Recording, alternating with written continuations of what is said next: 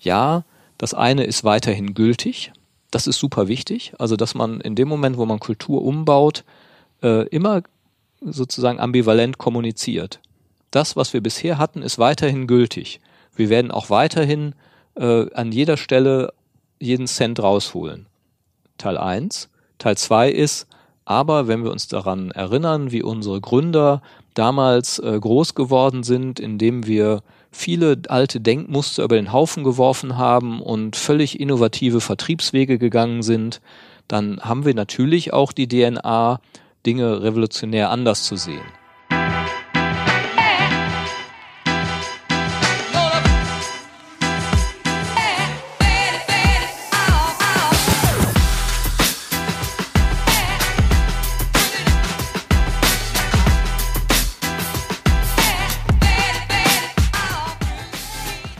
Herzlich willkommen zu Folge 5 von Anti-Intuitiv, der Podcast für systemisches Denken in der Wirtschaft.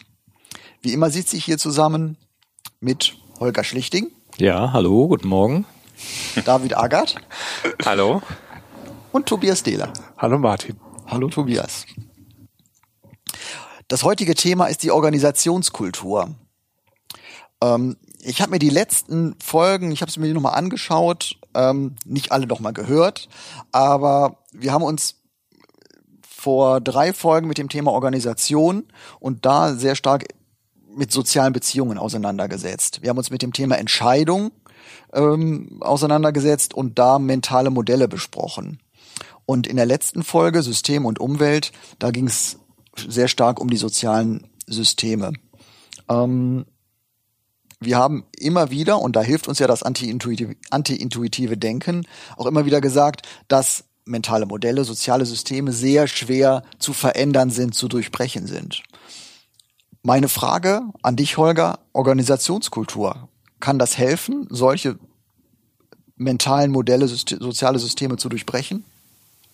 Naja, zunächst mal ist es ja eine Begrifflichkeit, mit der viele Menschen operieren, wo viele äh, ne, den Begriff benutzen, Kultur, das ist eine bestimmte Kultur, ob das jetzt äh, Gesellschaft oder der Unterschied, die Unterschiedsbildung zu anderen Nationen ist, äh, ähm, das ist sozusagen einerseits ein Allerweltswort, andererseits natürlich äh, gerade im Bezug auf, auf Unternehmen, auf Organisationen ein, äh, ja ich sag mal, schwieriges Feld, etwas, was ähm, meistens im Zusammenhang benutzt wird mit äh, äh, ja, der Veränderung von Organisationskultur, von Unternehmenskultur.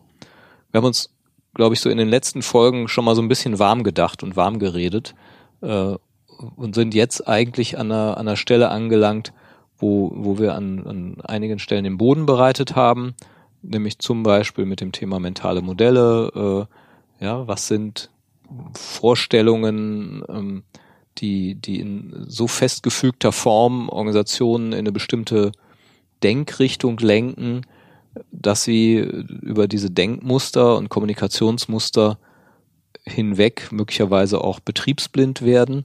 Das ist eine negative Folge von Organisationskultur. Auf der anderen Seite, die positiven Aspekte sind natürlich eine hohe Bindungskraft. Ja, wenn ich möchte, dass Menschen sich äh, identifizieren mit einer Organisation, lange bleiben, sich zugehörig fühlen und damit möglicherweise auch entsprechend engagiert sind, dann ist es auch interessant, sich die Organisationskultur anzugucken. Und äh, ich habe das mit ein bisschen Bauchschmerzen quasi so auf die Tagesordnung gerufen, weil das für mich so eines der Themen ist, wo jeder mitreden kann und auf der anderen Seite es unglaublich schwer fassbar ist, zum einen, was ist es eigentlich genau und welche Stellhebel gibt es eigentlich wirklich? Was würdest du denn sagen, wodurch entsteht denn eine Unternehmenskultur? Die Frage habe ich mir mal so bei mir, bei mir selber gestellt. Also was ist denn, ist es derjenige, der irgendwann mal gegründet hat? Oder ist es die zufällige Mischung der Leute? Ist das ein bewusster Prozess? Also für meine eigene Firma fände ich das echt, also ich würde, ich würde sagen, dass ich unsere Unternehmenskultur, glaube ich, beschreiben könnte, aus meiner Perspektive heraus. Muss ja nicht sein, dass das die Perspektive der Mitarbeiter ist, aber wie wir da hingekommen sind, wäre wär, wär eine Frage, die ich dir nicht so leicht beantworten könnte. Ja, genau. Also es ist immer evolutionär, das kann man schon mal festhalten, und es ist eigentlich nicht steuerbar. Das ist auch die, die schlechte Nachricht daran.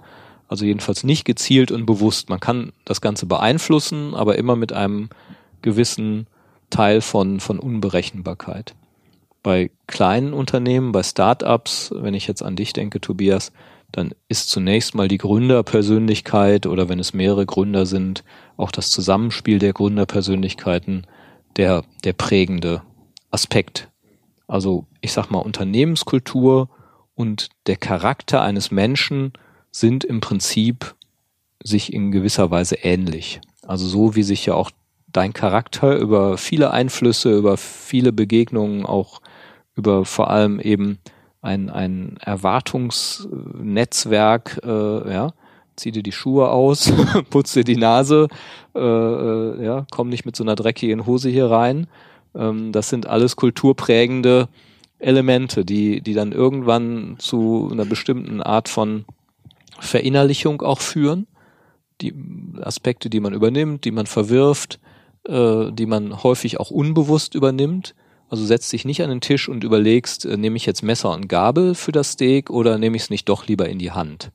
So, und Kultur ist da, wo wir nicht mehr drüber nachdenken.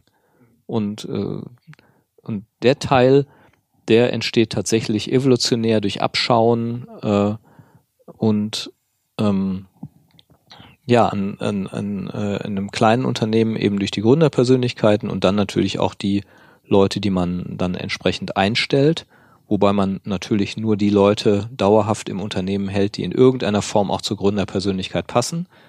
In großen Unternehmen hat man natürlich eine längere Historie.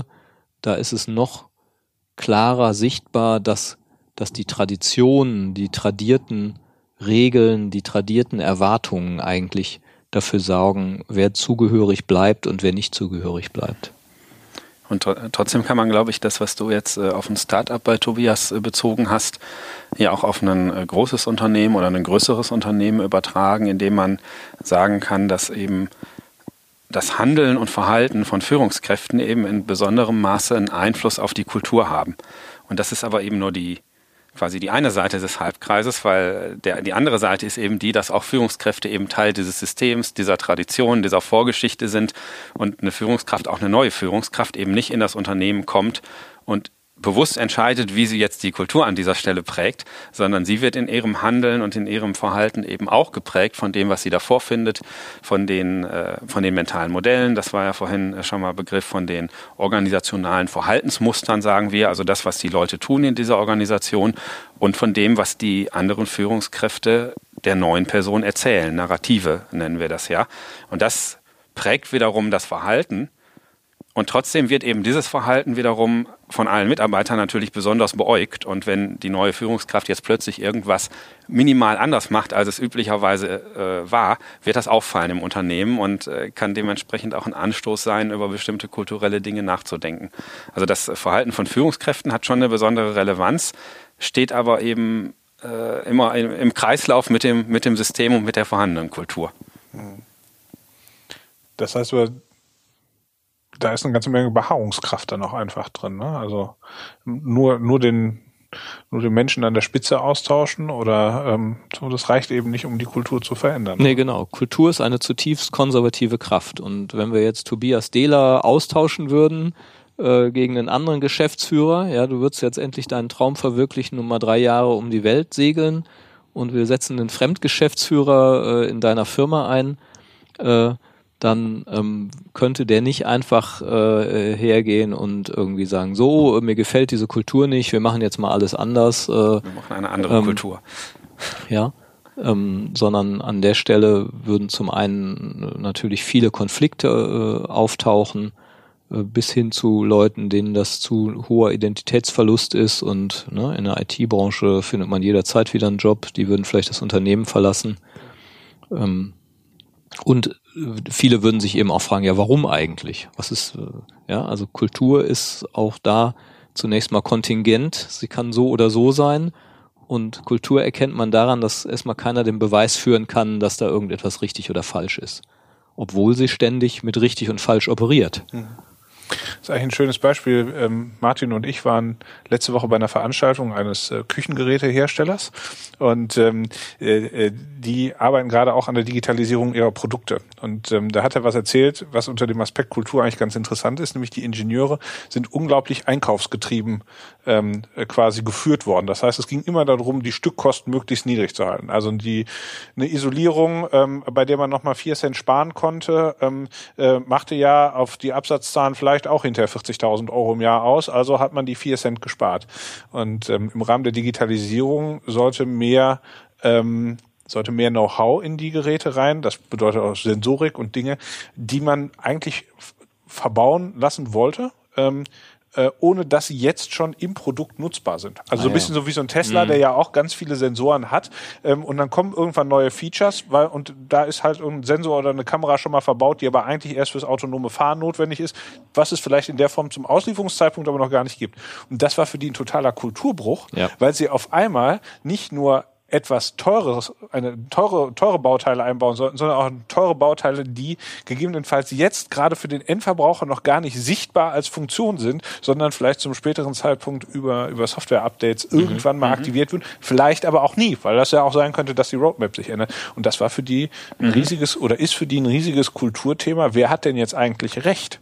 Ne? Und wer darf denn jetzt bestimmen? Also bestimmen diejenigen, die schon immer das Produkt entwickelt haben, und da auch schon immer preisgetrieben waren, ähm, was verbaut wird, oder diejenigen, die eine wirre Idee haben, von der sie aber noch gar nicht genau formulieren können, wie sich das denn später monetarisieren lässt. Ja, ne? Also richtig. Kultur ist nicht immer nur so, ähm, wie redet der Pförtner mit dem Generaldirektor. Ne? Also so diese, also bei Kultur hatte ich häufig auch so ein bisschen das Gefühl, ah, das ist so ein, so ein softes Thema. Ne? Das äh, ist es denn jetzt wirklich also man spürt das zwar, wie die Kultur in einem Unternehmen ist, aber wie wichtig ist das? Aber an solchen Stellen, finde ich, merkt man schon sehr deutlich, ja. dass das äh, ganz massiv auch auf Produktentwicklung, Absatzmöglichkeiten und so weiter sich auswirken kann. Ne? Also so eine Ingenieurkultur gegenüber einer Start-up oder Digitalisierungskultur beispielsweise. Mhm. Ich hatte mir ja eigentlich fest vorgenommen, dieses Bonmot, was man Peter Drucker zuschreibt, nämlich äh, äh, Culture, äh, ja genau, Culture Eats Strategy for Breakfast. Äh, nicht zu sagen, weil es schon so äh, abgegriffen ist. Aber auf der anderen Seite, ähm, ja, also die Kultur, äh, ja, äh, ist die Strategie zum Frühstück. Man kann sich eine Menge strategischer Pläne vornehmen, man kann sich eine Menge Gedanken machen, wie man alles Mögliche verändern will. Und am Ende des Tages äh, wird es möglicherweise, wenn es gegen bestimmte unbewusste kulturelle Normen und Werte verstößt, dann eben nicht gelingen, ja, weil es einfach in, in einem klebrigen Brei äh, von, ja, von Ablehnung in der Organisation dann eben stecken bleibt, so. Mhm. Und das gilt aber eben auch äh, andersrum. Das finde ich wird in äh, deinem Beispiel auch noch äh, gut deutlich. Man könnte jetzt ja sagen, äh, nach Peter Drucker und was Holger gerade sagte, äh, jetzt müssen wir mal auf die Kultur gucken und die Kultur verändern. Aber in deinem Beispiel wurde schon deutlich, dass die Kultur ja auch nie für sich alleine stehen kann, sondern eben immer im Zusammenspiel mit anderen Dingen entsteht. Und du hast jetzt gesagt, dass die Leute eben sehr einkaufsgetrieben waren und eben am, am Preis, an den Stückzahlen am Ende äh, gemessen wurden. Und das ist jetzt eine Situation, der wir tatsächlich oft begegnen, dass äh, Unternehmen in so einer Situation sind und sagen, ja, das müssen wir jetzt mal anders machen, da muss sich die Kultur jetzt mal verändern. Aber das wird eben nie passieren, wenn man dann nicht auch dahin guckt, wie werden die denn tatsächlich jetzt gerade gemessen? Also wie ist zum Beispiel ein Kennzahlensystem, äh, was dahinter steckt und was am Ende entscheidet, wer hier als gut und weniger äh, gut äh, beurteilt wird und vielleicht sogar mehr oder weniger Geld am Ende verdient. Und dann kann man eben im Kulturbereich sagen, da müssen wir mal jetzt mal was verändern. Aber die Kultur ist ja so, weil die Messgröße, also die Hard Facts auf der anderen Seite, eben nicht die Soft Facts, genau auf solche Dinge gucken. Und wenn sich die Kultur verändern will, muss man letztendlich den Hebel auch im Bereich der Hard Facts suchen. Wo müssen wir da jetzt äh, Veränderungen ähm, herbeiführen, damit vielleicht eine höhere Innovationsfreude äh, zum Beispiel entsteht. Und äh, das hat, ist eben immer das Zusammenspiel von Kultur und harten Fakten im Unternehmen Prozessgestaltung, Kennzahlen, allem, was da so hintersteckt, Strukturen, wer ist wofür verantwortlich. Und das äh, muss letztendlich äh, gemeinsam reflektiert werden und in, in Passung kommen. Das heißt aber, Kulturwandel passiert nur aus Notwendigkeit heraus? Eigentlich ja. Also er passiert bis zum gewissen Grade eben manchmal auch ein bisschen zufällig evolutionär in sehr langsamen Etappen. aber der eigentliche Treiber ist tatsächlich der äußere Wandel, der äh, ja durch das Außen ähm, des Systems, wir hatten es beim letzten Mal, äh, zustande kommt. Und solange du da nicht eine gute Story aufbauen kannst und eben auch ein gewisses Verständnis hast, wie dieser Wandel mit der Identität der Organisation verbunden werden kann. Das ist nämlich der eigentliche Gag. Also ein Kulturwandel gegen die Identität des, der Organisation ist extrem schwierig. Aber die Identität ist natürlich äh, fluide. Also man, das ist eben nichts Festes, sondern man kann das auch umformulieren. Und jetzt in deinem Beispiel von dem Haushaltsgerätehersteller, äh, der sozusagen gegen seine eigentliche kulturelle ähm, Tradition der absoluten Kniepigkeit. Wir investieren nichts, was nicht unbedingt nötig ist und äh, selbst bei dem unbedingt Nötigen versuchen wir noch jeden Cent äh, irgendwie rauszuholen, der gegen diese Tradition verstößt. Wenn du mir diese Geschichte erzählst, die dir die ja erzählt haben, dann haben die da schon was durchgearbeitet. Dann sind die da ja Genau, die Tatsache, genau, Also. die Tatsache, dass die es überhaupt verbalisieren können und dass sie auch entsprechende Entscheidungen, ja, so habe ich es verstanden, getroffen haben, zeigt, da hat tatsächlich ein Stück Kulturwandel stattgefunden. Und ähm, was mutmaßlich passiert ist, ist, dass es dafür aber erstmal interne, äh, ja, ich sag mal, Beschäftigungen bis hin zu Auseinandersetzungen, bis hin zu Konflikten geben musste. Also die Wahrscheinlichkeit, dass sowas konfliktfrei abläuft, ist sehr, sehr gering. Sondern da gibt's natürlich die alten Kräfte, die sagen, äh, ja Moment, äh, das hat uns immer Erfolg gebracht, warum sollen wir das jetzt plötzlich äh, verlassen, nur weil da jetzt so ein paar Digitalisierungsfuzis kommen und uns die neueste Mode verkaufen wollen. Das ist die eine Stimme. Und die andere Stimme ist dann möglicherweise zu sagen, ja Moment, aber die Digitalisierung setzt ganz andere Spielregeln und äh, entweder wir spielen nach diesen Spielregeln oder wir verschwinden vom Markt. Wir müssen da äh, was tun. Und äh, äh, ja, an der Stelle ist es eben uneindeutig und ähm, dann hilft es häufig an irgendeiner Stelle sich auf die Identität zu berufen, aber sie so zu formulieren, dass es zu dem neuen Gedanken passt. Ja, indem man sagt, ja, das eine ist weiterhin gültig, das ist super wichtig. Also, dass man in dem Moment, wo man Kultur umbaut, äh, immer sozusagen ambivalent kommuniziert. Das, was wir bisher hatten, ist weiterhin gültig. Wir werden auch weiterhin äh, an jeder Stelle jeden Cent rausholen. Teil eins. Teil zwei ist, aber wenn wir uns daran erinnern, wie unsere Gründer damals äh, groß geworden sind, indem wir viele alte Denkmuster über den Haufen geworfen haben und völlig innovative Vertriebswege gegangen sind, dann haben wir natürlich auch die DNA, Dinge revolutionär anders zu sehen. Ja, das ist dann ein weiterer Teil, der sozusagen die Identität der Organisation verbindet mit dem Neuen. Ähm, also Storytelling muss sich beziehen auf die Vergangenheit. Das ist ein ganz wichtiger Aspekt. Aber ich bin, also deswegen auch mein, meine, meine Einleitungsfrage, ob, ob die Unternehmens- bzw. Organisationskultur gegen äh, diese nicht greifbaren Aspekte ein guter Gegenpart oder die Lösung sein kann. Ich habe jetzt nochmal geguckt, ähm, kurz im Internet, Kultur bezeichnet bezeichnet im weitesten Sinne alles, was der Mensch selbst gestaltend hervorbringt. Also wo er selbst Hand anlegt, was er auch selbst ein Stück weit mit beeinflussen kann. Und äh, ist das nicht in der Unternehmenskultur genau dieser, diese, diese Abgrenzung? Also dass ich sage, das, was, was das Unternehmen die Unternehmensführung selbst auch äh, auf den Weg bringen kann, ob es leicht ist oder schwer ist, ne, eine andere Geschichte, ist das, was sich hinter der Unternehmenskultur verbirgt, während ich mit ähm, den, den, den sozialen Gefügen, von denen wir gesprochen haben, wo, ich halt keinen, nicht so einen starken Einfluss drauf habe. Also genau, also natürlich kann man bis zu einem gewissen Grade selber was auf den Weg bringen.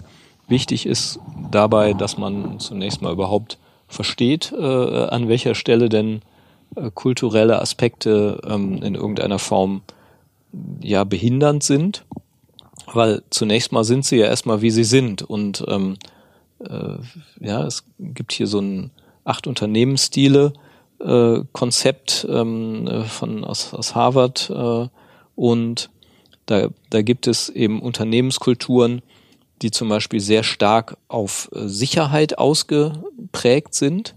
Und ähm, es gibt andere Kulturen, die äh, extrem stark auf, auf Lernen ausgeprägt sind, also das heißt auf Hinterfragen, Veränderung etc. Und äh, wer sagt denn, welches Maß wie richtig ist? Ja, wenn der jetzt sagt, okay, diese Organisation ist mir, ja, die, äh, wir hatten eben das Thema Banken, ja, die Banken sagen jetzt, ähm, Sicherheit äh, macht uns zu langsam. Wir müssen jetzt aufhören, immer nur in Sicherheitskategorien zu denken äh, wir, wir gucken jetzt, dass wir, dass wir in irgendeiner Form äh, stärker auf Innovation, auf, auf äh, Versuch und Irrtum setzen, dann, dann wird er an dieser Stelle nicht qua Beschluss diese Organisation plötzlich äh, verwandeln. Ja, sondern er wird an jeder Stelle wird er auf Gegenargumente stoßen. Die Rechtsabteilung wird sich äh, ja schreiend in den Weg schmeißen. Äh, ein Beispiel, ein, ein, ich weiß gar nicht, ob ich das schon mal erzählt habe, ein Beraterkollege, der in einer Sparkasse äh, mit dem Vorstand gemeinsam daran gearbeitet hat, die Entbürokratisierung voranzutreiben. Und ein Aspekt, äh, ist jetzt auch schon wieder ein paar Jahre her, war, dass sich die Kundenberater jeden Änderungsauftrag ähm, äh, von, von den Kunden haben unterschreiben lassen. Damals. Und was dann, auch so vorgesehen war. Genau, war auch so also über dem Reglement Prozess, so vorgesehen. Genau. genau. Änderungsauftrag äh, hier, das muss unterschrieben werden. Und dann hat der Vorstand gesagt, ja, aber bei kleinen Änderungsaufträgen, da lassen wir es jetzt nicht mehr unterschreiben. Ja, da ist das Risiko, wenn mal was schief läuft, wenn der Kunde hinterher sagt, nee, ähm, das wollte ich so gar nicht haben, das ist ja gar nicht so relevant. Ja, wir haben äh, 100.000 Fälle, wo das irgendwie funktioniert und einen, wo der Kunde es reklamiert und dann müssen wir halt mal äh, bei dem kleinen Betrag irgendwie was äh, zurückbuchen oder korrigieren oder äh, entschädigen. Ähm, so, das wurde also beschlossen. Wir machen jetzt hier Entbürokratisierung und äh, ihr müsst euch dann nicht mehr hundertprozentig absichern, sondern 80 Prozent Absicherung reicht. Nach zwei Monaten kam jemand zu unserem Berater und sagte, äh, mal ganz ehrlich, das funktioniert überhaupt nicht. Die Berater, die machen das immer noch die lassen sich immer noch alles unterschreiben. Hä? Wie? Was? Aber der Vorstand hat doch gesagt, äh, das, das wird hier nicht mehr unterschrieben und das wird dann auch nicht mehr an die Marktfolge weitergereicht. Ähm, die Marktfolge hat auch nichts berichtet. Nee, nee, die reichen das dann nicht weiter. Die tun das dann ihre, in ihre Schublade. ja, also die haben sich sozusagen weiterhin in ihrem Sicherheitsdenken, äh, äh, aus ihrem Sicherheitsdenken heraus abgesichert und haben also diese vom Kunden weiterhin unterschriebenen Dokumente just in case abgeheftet, weil sie aus langer Tradition wissen, dass in dieser Unternehmenskultur Fehler bestraft werden, sanktioniert werden, dass man seine Reputation verliert, wenn man etwas macht, was man sich nicht hat unterschreiben lassen. Und das sitzt so tief, dass jeder Vorstandsbeschluss, jetzt etwas anders zu machen, quasi äh, ja, jetzt hat man das ja erkannt, jetzt kann man es wieder bearbeiten. Wenn man es erkennt, kann man es bearbeiten, aber woher weiß ich denn, an welchen Stellen überall in der Organisation äh, quasi an dem an der Identität festgehalten wird, obwohl ich schon längst denke, ich habe das auf den Weg gebracht. Mhm. Und ich, äh, also ich könnte mir vorstellen, dass es sogar noch weitergeht, dass Sie ja auch sagen, das erwartet der Kunde eigentlich auch von uns, weil das ist ja quasi die ein Wesensmerkmal dieser lokalen Sparkasse eben, dass der Kunde sich auch bei uns sicher fühlt und das Geld in sicheren Händen ist. Und wenn wir plötzlich sagen, nee, du, du musst nicht mehr unterschreiben, dann könnte der Kunde ja auch zu einer Internetbank gehen. So, das ist ja genau das, was er eben nicht will. Also das ist aus Sicht des einzelnen Kundenberaters äh, alles sehr gut nachvollziehbar und ist, man merkt aber eben, wie so ein, äh, eine kleine Prozessveränderung, die für uns jetzt erstmal naheliegend ist und die nicht daran scheitert, dass es jemand nicht versteht. Das ist ja sehr eindeutig aufgrund der Kultur ähm, einfach nicht umgesetzt wird. Mir geht die ganze Zeit ein anderes Beispiel durch den Kopf, das ist gar nicht unternehmensbezogen, sondern ähm, ich muss an die äh, äh, Legalisierung der Homo-Ehe in Irland denken. Da habe ich mal einen Artikel drüber damals gelesen. Irland ist ja ein extrem katholisches Land und das ist eigentlich so ein bisschen das Gegenbeispiel, ist mein Gegenbeispiel zu dieser Sparkassensituation jetzt. Extrem katholisch, extrem konservativ, Homo-Ehe ewig kein Thema gewesen und dann ist innerhalb von kürzester Zeit quasi im Entscheidungsprozess oder in dem, in dem Wahlkampf, es ging, es gab eine, eine, eine Volksbefragung, ähm, hat sich die Stimmung gedreht und es ist hinterher quasi ein Votum pro Liberalisierung oder pro Einführung der Homo-Ehe dabei rausgekommen. Das heißt, ähm, was ich ja spannend finde, ist, dass es scheinbar auf der einen Seite extreme Beharrungskräfte gibt und dass teilweise auf der anderen Seite Kulturen ja aber auch vollkommen unerwartet quasi so eine wie so eine, wie so eine Tsunami-Welle entwickeln können, wo auf einmal Dinge, die man Jahre und Jahrzehnte für unmöglich gehalten hätte, äh, plötzlich Realität werden ähm, und, und ja damit Kulturveränderungen möglich sind.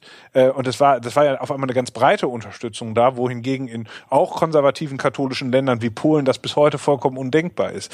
Also was, was passiert da oder was sind, was sind da so, ähm, ja, vielleicht dann wieder auch auf Unternehmen oder Organisationen bezogen, gibt's, kann man das kann man das irgendwie zumindest spüren oder erahnen, was eigentlich Punkte sind, wo, wo entweder genau so eine Reaktion rauskommt, wie du sie von den Sparkassen beschrieben hast, dass, dass, dass man versucht zu beharren und auf der anderen Seite, dass manchmal sich auch vielleicht auch gar nicht durch die Geschäftsleitung oder wen oder die, das Management absehbar auf einmal Dinge viel radikaler und viel schneller ändern, als man es selber erwartet hat? Ja, und dafür bieten die informellen Regeln sozusagen die Brücke. Das, die informellen Regeln sind sozusagen die Brückentechnologie. Äh, Fritz B. Simon bietet so eine sehr schöne Kategorisierung von kulturellen Regeln an. Ja, es gibt sozusagen Regeln, Spielregeln, Spiele, die wir spielen in unserer Kultur.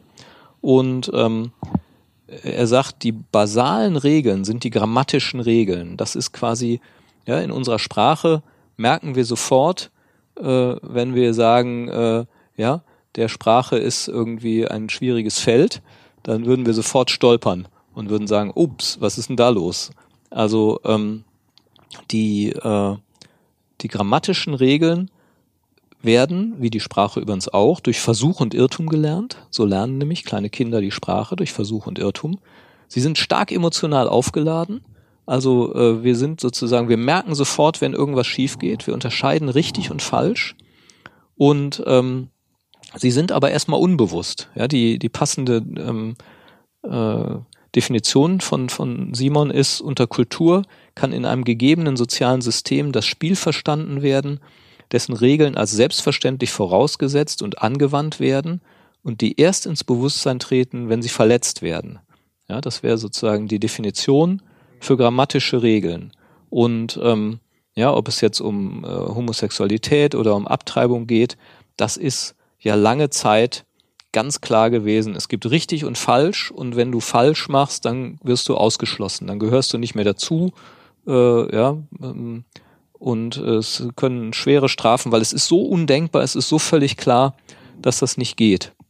Und ähm, die informellen Regeln, die werden eher durch Imitation gelernt. Äh, da ist richtig und falsch nicht ganz so eindeutig.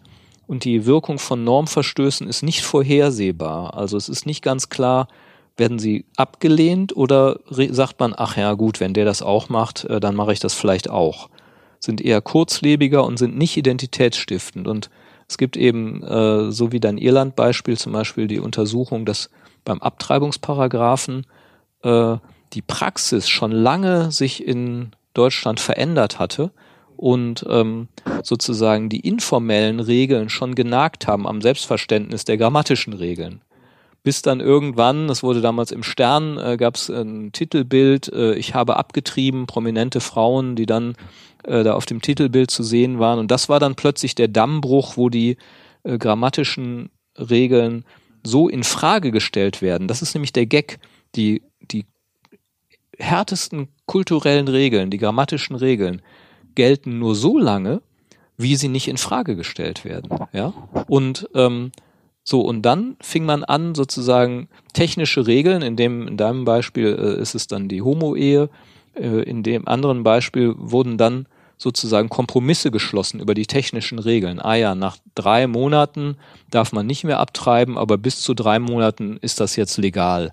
Hat man also einen äh, Brückenschlag äh, geschaffen mit Hilfe der technischen Regeln, die nämlich nichts anderes sind als Kochrezepte. Ähm, und äh, so diese drei Kategorien. Ja, häufig denkt man, man kann, Kultur verändern, indem man technische Regeln einführt. ja, Achtung, wir haben uns überlegt, wir müssen jetzt mal die Kultur verändern, wir machen jetzt hier mal äh, Homo-Ehe für alle, ja, dann fliegt dir der Laden in die Luft, ja, weil die informelle Praxis noch gar nicht so weit gediehen ist. Du wir werden jetzt nicht, agil, wäre genau, das im Unternehmen. Genau, wir werden jetzt agil. Genau. genau, wir werden jetzt agil. Ja. ja, wir führen jetzt mal die technischen Regeln agiler Zusammenarbeit genau. ein. Und die Organisation denkt, äh, ja, in unserer Hierarchie, mit in unseren richtig und falsch denken, mhm. mit unserer äh, Blaming-Kultur äh, wollen wir jetzt hier agil werden und lachen sich tot, ja. Und das heißt, das ist, äh, ist eigentlich für beide Varianten die Erklärung. Ne? Also wenn äh, informell, also selbst wenn grammatikalisch schon aufgehobene oder veränderte Regeln ähm, äh, informell trotzdem weiter beibehalten werden. Also ich lasse mir das weiter unterschreiben und lege es halt in die Schublade und gebe es nicht mehr äh, zur Archivierung äh, äh, an die Marktfolge weiter. Es ist das gleiche, wie wenn quasi ähm, auf einmal, dass es die, die Kultur schon weiter ist oder sich äh, informell schon dahin gewandelt hat, dass Dinge, die früher vollkommen inakzeptabel waren, ähm, äh, oder, oder sogar strafbewehrt auf einmal schon okay sind und dann quasi der Gesetzgeber ähm, oder, oder der Regelhersteller nur noch nachzieht und sagt, okay, ähm, wir äh, legalisieren es jetzt quasi auch grammatikalisch. Ja. Ne? Und wenn er nicht nachzieht, äh, würde nämlich genauso wenig Veränderung wahrscheinlich eintreten. Also vielleicht würde der Widerstand ja noch größer werden und so, wenn man jetzt bei so einem Thema ist, aber im Unternehmen äh, sind wir wieder da, wo wir vorhin schon mal waren, müssen eben die, die technischen Regeln sozusagen mit den informellen Regeln äh, letztendlich synchronisiert werden immer wieder. Und mal äh, sind die eine, äh, sind die einen die, die vielleicht äh, voraus sind. Also man probiert mal an bestimmten Stellen äh, bestimmte agile, äh, ein bestimmtes agiles Regelwerk auch einzuführen und reflektiert dann auf der informellen Ebene, ähm, äh, ja, was das jetzt mit uns macht. Oder es passiert halt andersrum, so wie jetzt in deinem Beispiel aus Irland, wo die technischen Regeln das letzte waren, was umgestellt wurden.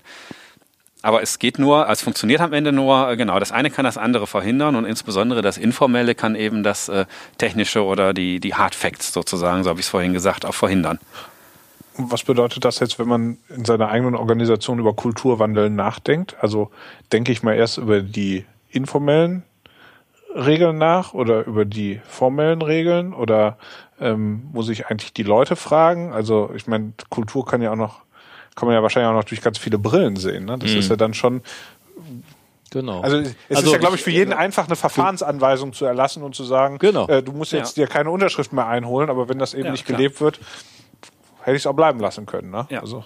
ja, es ist eben nicht besonders schlau, mit den technischen Regeln anzufangen, selbst wenn du der Chef bist. Ja, also äh, sondern ähm, Dirk Becker hat da eine schöne Empfehlung gegeben, sozusagen, äh, wenn man Unternehmer ausbilden würde, wie würden sie dann äh, die kulturellen Faktoren beeinflussen können. Und da sind wir tatsächlich ein bisschen im anti-intuitiven Bereich, nämlich, äh, dass er sagt, also an der Stelle noch nicht, sondern das eine ist durch eigene Handlung.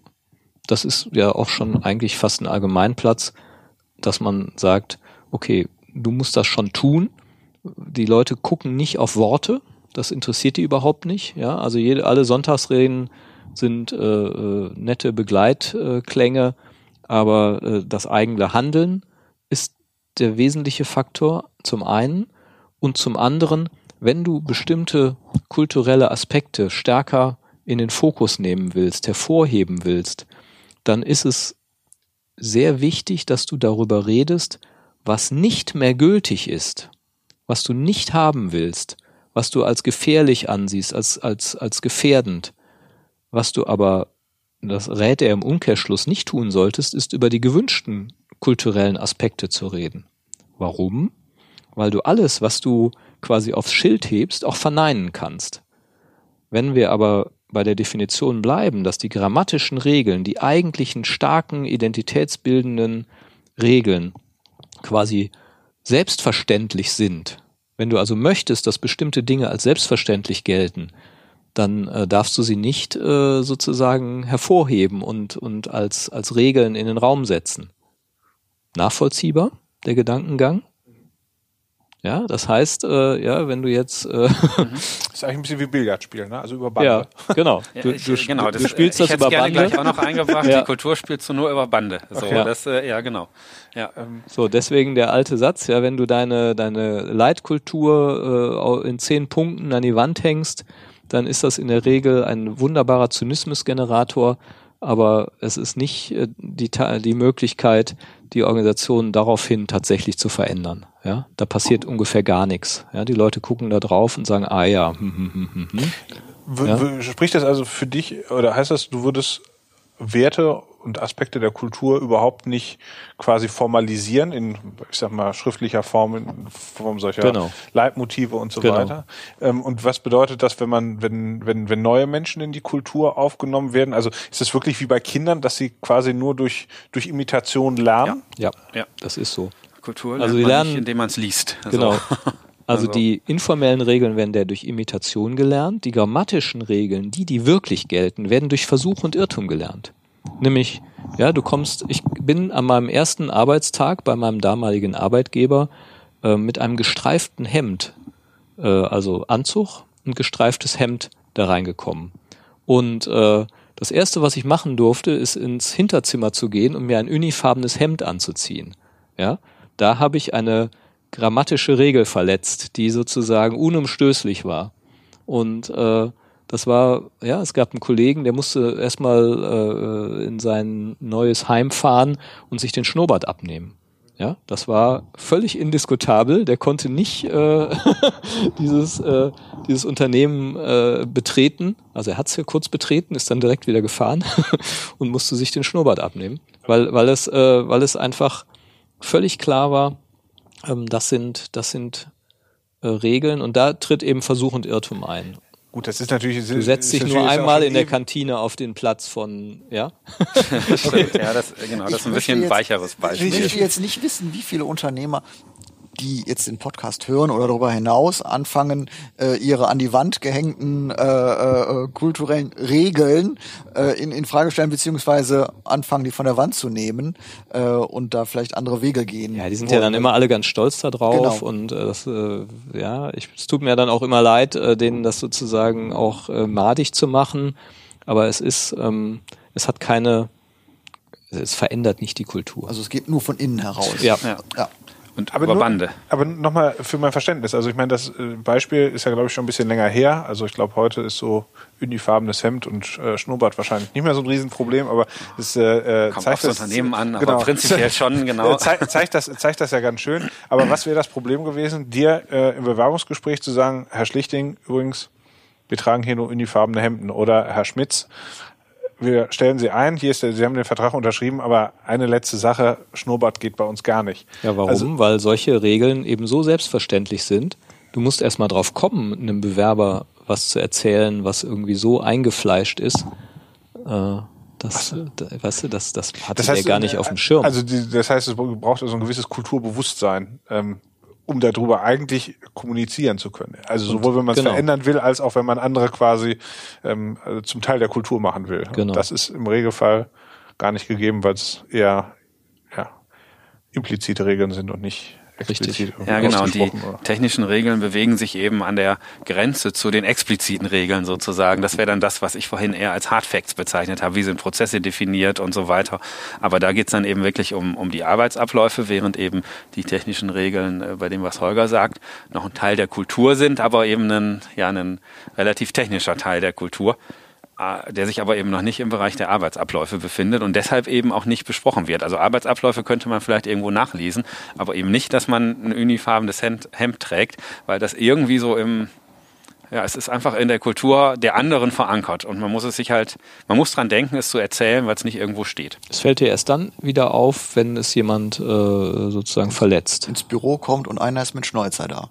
So, dann fällt's. Ja, dann denkst du, ich meine, Moment, hier das ist- das ist ja auch so, wenn ich euch richtig verstehe, ich sag mal, dann sind ja so die so zehn Regeln zur Unternehmenskultur bilden ja diesen diesen Kosmos auch überhaupt nicht ausreichend ab. Also das, das wenn also weil das sind ja dann so unendlich viele ausgesprochene und una- unausgesprochene Regeln, dass ich das so an der Stelle wirklich auch, äh, dass es dem gar nicht gerecht wird. Genau.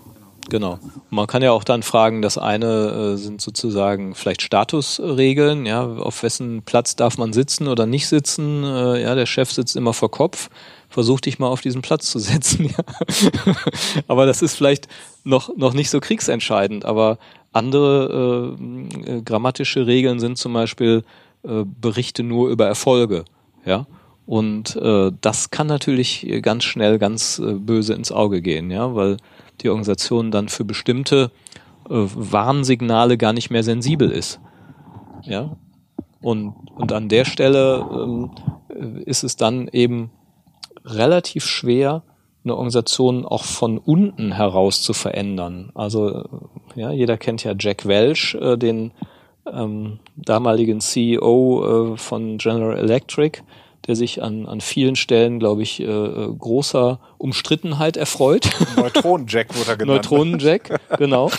Und ähm, der ist angetreten damals die Bürokratiekultur von äh, GE zu zerschlagen, ja, und das Unternehmen eben äh, agiler, durchlässiger und so weiter zu machen.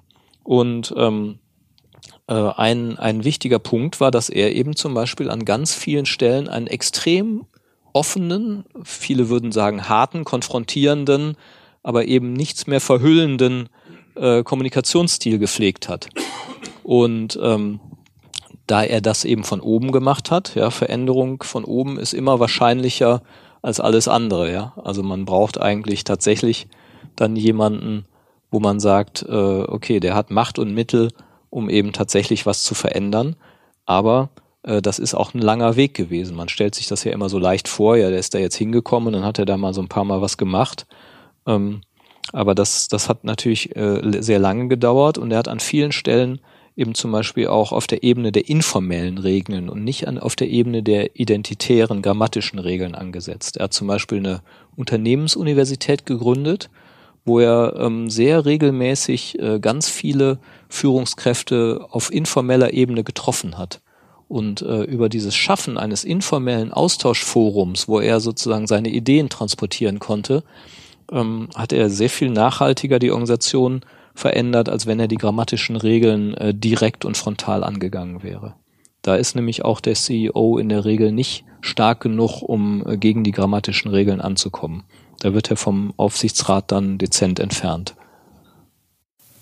Wenn jetzt jemand wie du mit der Geschichte mit dem unifarbenen Hemd äh, neu in ein Unternehmen kommt, ich sag mal, dein Abteil, dein, der für dich zuständige Abteilungsleiter teilt dir mit, also Herr Schlichting, äh, gestreifte Hemden hier geht gar nicht dann lernst du diese Regel, ähm, aber gleichzeitig kann dir in dem Moment noch gar nicht bewusst sein, ob das eine, ich sag mal, globale Regel des Unternehmens ist oder ob das nur eine persönliche Regel des Abteilungsleiters ist. Das heißt, es können ja eigentlich auch sowas wie, wie Subkulturen geben. Also in der Buchhaltung machen wir das so und so. Ja, ähm, das genau. muss aber gar nicht im genau. Gesamtinteresse des Unternehmens sein.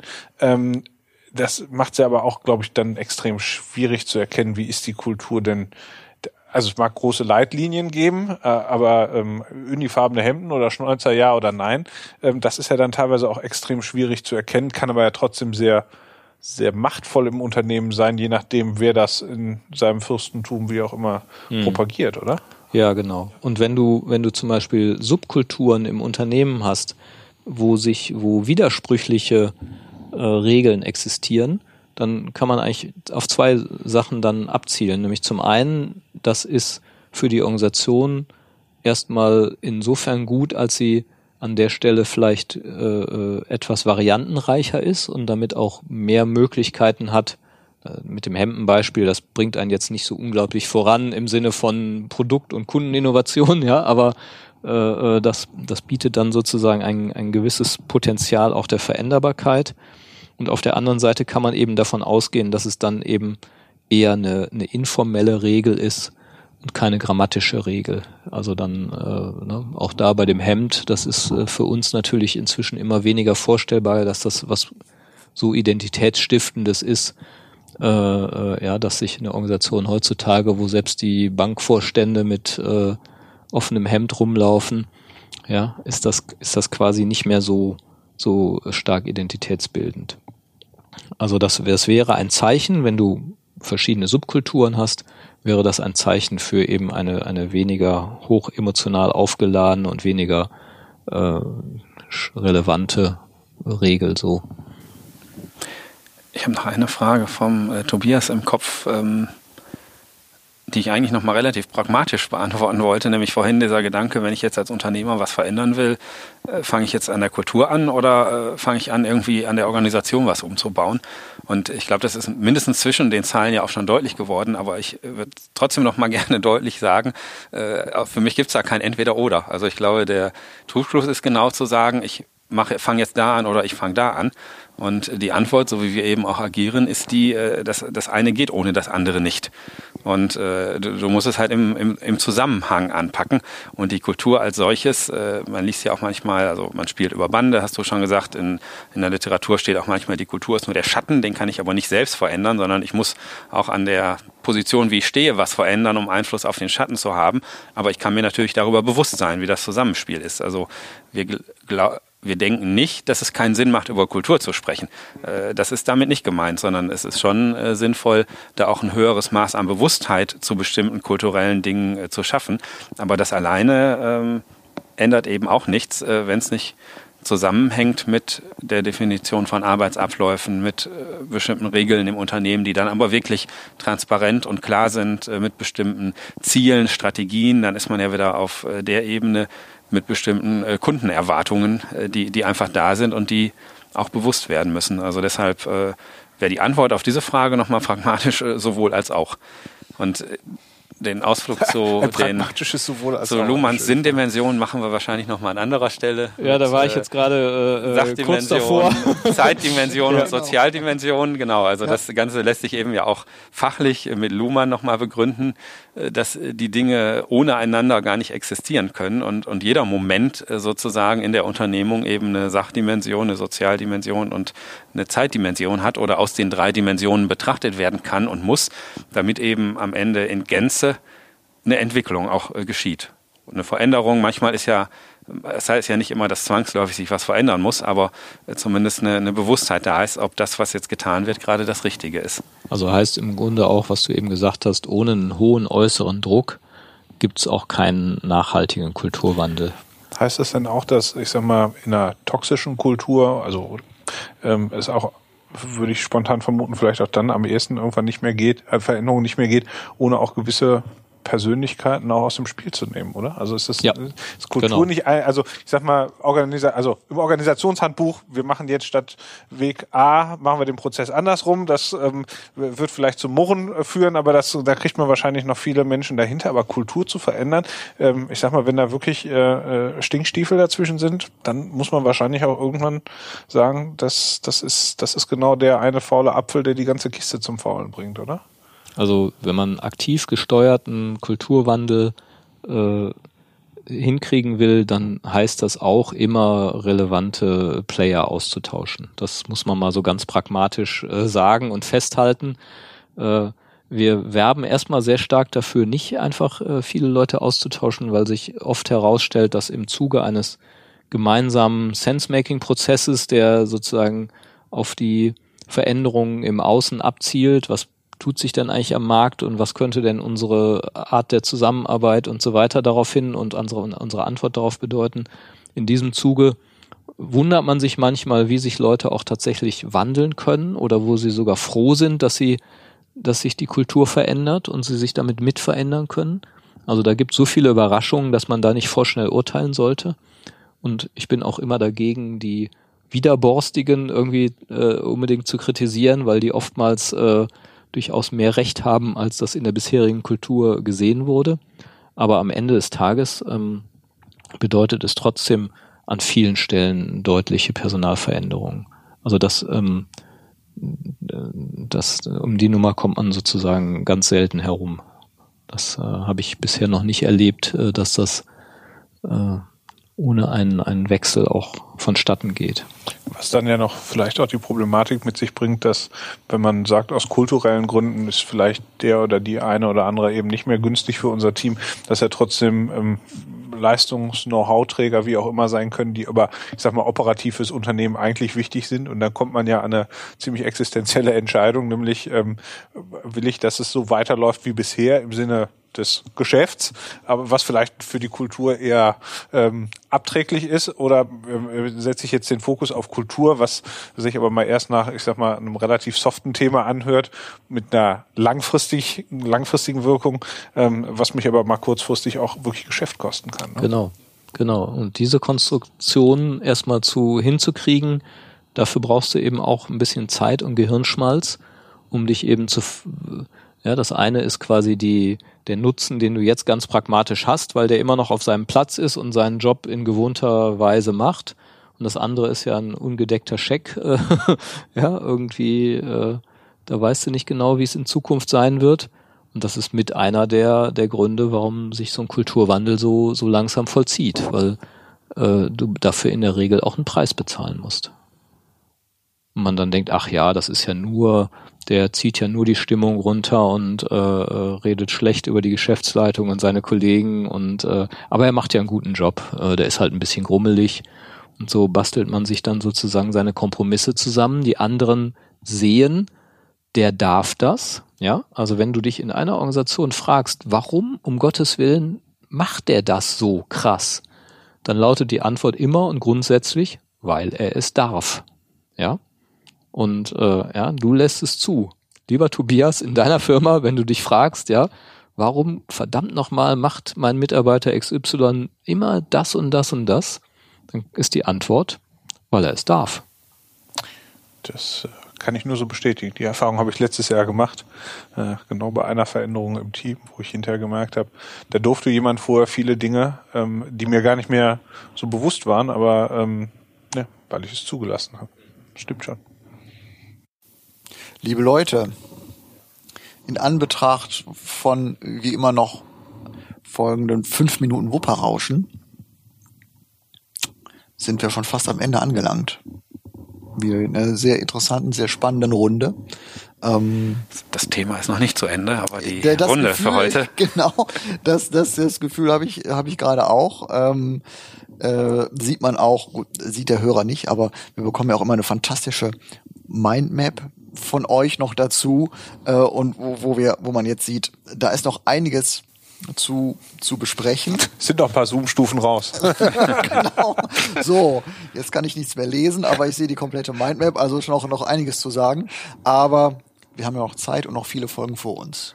Von daher naja, und ich meine, wir sind ja sonst nicht so werblich hier unterwegs. Aber an der Stelle kann man ja auch einfach mal sagen, ähm, da kann man ja, wenn man dann da Fragen zu hat und noch mehr wissen will, kann man einfach mal bei Praxisfeld anrufen und ähm, äh, in den Prozess mit denen einsteigen.